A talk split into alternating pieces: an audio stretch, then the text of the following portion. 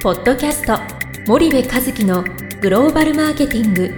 すべてはアジアで売るためには過去1000社以上の海外展開の支援を行ってきた森部和樹がグローバルマーケティングを分かりやすく解説します。こんにちはナビゲーターの東忠夫です。こんにちは森部和樹です。いや森部さんあの、まあ、昨日あの、はい。リコーさんとオンラインでセミナーをやったということなので、はい。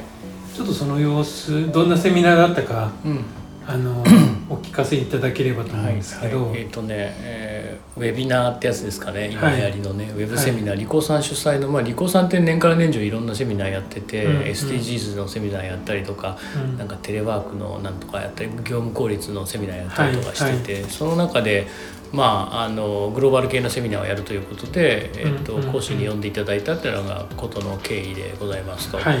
でまああの ASEAN 市場の販売チャンネルの重要性ということで今、うんこのコロナ禍になってね改めてその ASEAN 市場の販売チャンネルの重要性というのは見直されていて、はい。結局その人と物の移動が制限されたら、うんみんな経済で大きいダメージをね、うんあの受けていてやっぱりグローバルでつながってるんだねっていうことで販売チャンネル重要だねみたいなのはいをもう一回見直されてて、うん。でそういうニーズがあったんで、えーやりましょうみたいな話になって呼んでいただいたんですよ。うん。うん。で1時間、えっとセミナーをやらせてもらって、はい。えー ASEAN 市場における販売チャンネルの重要性っていうタイトルで、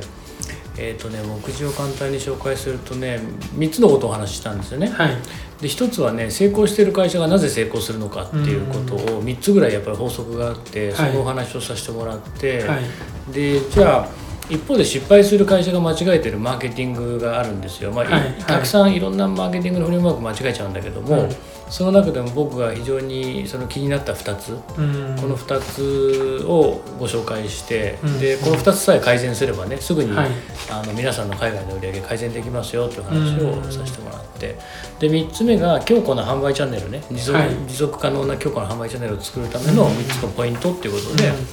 まああの3つのおこの3個のお話をさせてもらったっていうのが、あのセミナーですかね。でね100人近く参加されてて、うん非常にあの評価も高かったんですよ。それで定期的にやりましょうということになったんで、はい。またあの定期的にやることになるんじゃないかなと思っていて、で今日はそのセミナーでやそのセミナーでやっぱりね面白いんだよね。あれなんか僕もウェブセミナー初めてやったんだけど、はい。インスタのインスタライブみたいな感じでね、うん。質問がバーッとくるわけよ、うんそのやりながら、うん。で僕から向こうの顔は見えないのね、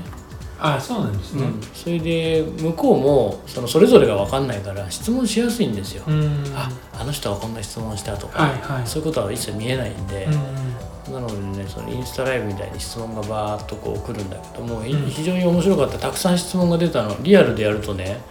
えー1時間のセミナーで100人近く集まってそんな20件近くも質問出ないじゃない普通。そうですね。うん、なんだけどそれぐらい出てるからあウェビナーっていいなと思ってね。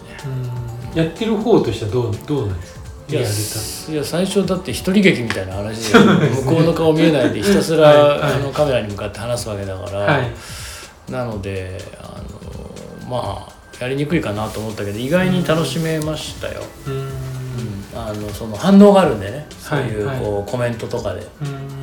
インスタライブみたいにね、はいはいはい。うんだからまさにインスタライブのビジネス版じゃないかな。うん。さすがに我々やんないでしょそんなインスタライブで。ね。はい。あーなんてね。はい。だからなんかそんな感じでした、うん。なるほどなるほど。わかりました。じゃあ、あのーそこで質問を、うんまあ、結構受けているみたいなのでその中からちょっと面白そうなのをはい。ピックアップして、ちょっとリスナーさんに共有していきたいと思うんですけども、でまず、まあ、最初の質問なんですが、会社海外反社を置く場合、よくエクスクルーシブでないと、はい。まあ、相手は働かないとと言われるんですが、はい。ことが多いのですが、まあ、いかがでしょうかっていう、多分海外反社、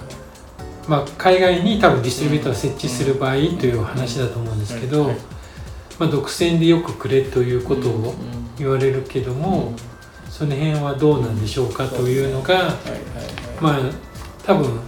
いろいろリスナーさんも、多分交渉していると、こういうことを言われたりすると思うんですが、一般的にどうどうなんですかねあの、まあ、よくありがちですよね、はい、よくありがちというか必ず言ってくると思います、うん、向こうとしてみたら独占契約が欲しいと、で今の、えーと、大半のね日本企業の契約書どうなってるかっていうと、はい、非独占になってるんですよ、契約書上はね、ただ事実上独占を契約をしてるっていうね、はいえー、感じなんですよね。うん、でなんでそうなるかっていうと一応その何があるか分かんないから独占なんていうふうな契約書を結んじゃったらね契約に反抗した当人が責任取らされるじゃないですか、うんうん、だから一応非独占みたいになって守りは完璧みたいな契約書になってるんだけども、はい、事実上その人たち以外にディストリビューター使うかっていうと使ってなくて、うんうんうん、1カ国理由なき1カ国1ディストリビューター制とかになってるんで、はい、まあ実際はその独占なんだよね。で僕それに対してはまあその通りなんだけどあの独占与えたらいいっていうのをね結論からしたらねお話をしていて、うん、でただその独占とそのコミットメントってやっぱり、えー、一致いてないといけないんですよ、はい。はい、だから独占を与える欲しいって言ってるって僕はもういいことだと思ってねラッキーだと思ってて、うん。うん、で向こうの立場からしてみたらその大して投資もしないわけじゃない日本企業ってね、はい、マーケティング投資もしないで、うん、売れるんなら売ってみてと、うん、で戦略もなくとりあえずいいディストリビューター探して売れるんなら売ってみてっていうスタンスでね、で向こうとしてはそんなこともよく分かってて、日本企業ものはいいけどマーケティングの支援ほとんどないと、はい、というかもう戦略ないと、だ結局その戦略もこっちで考えて、こっちで投資をしてやんないといけないっていうふうに思ってるわけですよ。はい、そしたらディストリビューターにしてみたら人を雇ってマーケティング投資して、で1年とかね2年の契約でね大体1年更新じゃないですか、はい、やっぱりやめたとかねやっぱり撤退しますとか言われた日には、うん、今まで投資してきた分何なんだよって話になっちゃうし、うん別のところ使いますって言われたら何なんだよってなっちゃうわけですよね。はい、はい、だからあの本当に自分たちの狙ってるターゲットにその一社で、うん、えーと、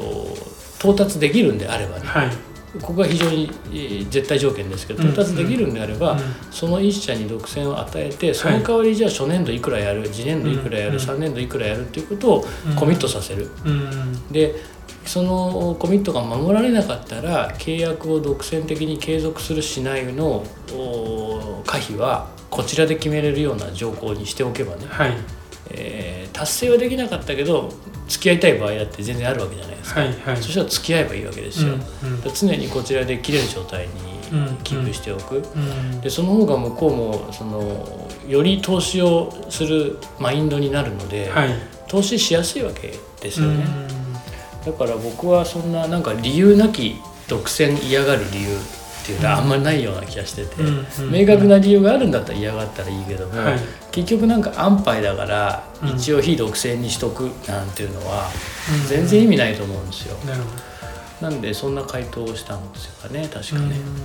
そうすると今現状だとそのノンエクスクルーシブになっているっていう、うん、まあ、守備が完璧っておっしゃってたんですけど、うんうん、それはどこに問題があるというまあ、守備は完璧っていうのはまずノンエクスクルーシブにしとけば、はい、もしもっといい相手からアプローチあった時に、はい、そっちとも契約できるよねっていう可能性を残してるわけじゃないですか、これができないと困るんで、はい、であと僕あの何百かあの1000かちょ何千いくつかね数百ぐらいはね、多分その契約書今まで見てきてますけど、うん、その。えっと、ほとんどがねその、はい、自分たちのライツを守る契約書になっていて、うん、えっと、売上とか数値に対する、その目標とかコミットメントみたいなものが、はい、ほとんど記載されてないんですよ。自分たちのその商品と類似したものを取り扱わないとか、作らないとか自分たちのブランドはこういう扱いをするとか、勝手にロゴを使わないとか、あいいわゆる本当にライツを守るっていう内容はいいんだけども。まあ、当たり障りない契約書なんですよね。でそれよりも独占を与えてしまって、はい、今年いくらやるとかね、うん、来年いくらやるとか、うん、それコミットまでいかなくても目標として置いといたっていいわけじゃないですか。ねはいはい、だからなんかそこの攻めの部分が弱いのはまあ一般的に言われますよね。やっぱその攻めの部分が弱いと、そのちょっとディストリビューターが悪く言うわけではないですけども、ディストリビューターになんとなく利用されてしまうみたいなまあ日本のブランドを扱ってることが、メリね、まあ、メリットになったりするじゃないですか、まあ、ブランドによっては。って考えもあるっていう。もちろんそうですよね。だって日本のあのととりあえず契約をしとく。販売店契約をしとくってのは向こうにとっては一切のマイナスはないわけだから、はい、であと一つね契約書に書いてないこと。も、はい、そのなんだろう、えー、加味するっていうのは日本人だけでね。あと契約書に仮にこう書いてあったとしても、はい、ここはやっぱダメだよねみたいな、うん、そのいわゆる二重管理みたいなね、はいはい、わけわかんないのって日本だけでね、はい、契約書に書いてないものは書いてないんですよ。うん、で口でいくらいくらやるとか、うん、いくら頑張りますとかって言ってもそれは契約書に書いてないから、はい、向こうにしてみたらその場のリップサービスみたいなもんでね、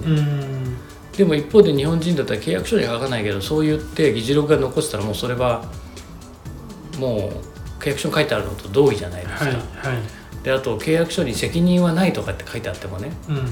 ぱりこれはちょっとそうは書いてあるけどもお客さんに迷惑かけられないからこれはちょっとうちで負担しようとかっていうのはあるわけじゃないですか。でもそういうのはないわけですよね、はい、一旦世界に出ちゃったら、ね。はい、特にアジア新興国に行けばね、うんうん、だからやっぱ契約書に書いてあることは全てなんであのそこはまあだいぶ違いますよね。わかりました。じゃあちょっと今日は時間が来てしまったので、ここまでにしたいと思います、堀部さんありがとうございました、はい、ありがとうございました。本日のポッドキャストはいかがでしたか？番組では森部和樹へのご質問をお待ちしております。皆様からのご質問は番組を通じ匿名でお答えさせていただきます。podcast アットマーク spy dergrp.com ポッドキャストアットマークスパイダー grp.com までたくさんのご質問をお待ちしております。それではまた次回お目にかかりましょう。ポッドキャスト森部和樹のグローバルマーケティング。この番組はスパイダーイニシアティブ株式会社の提供によりお送りいたしました。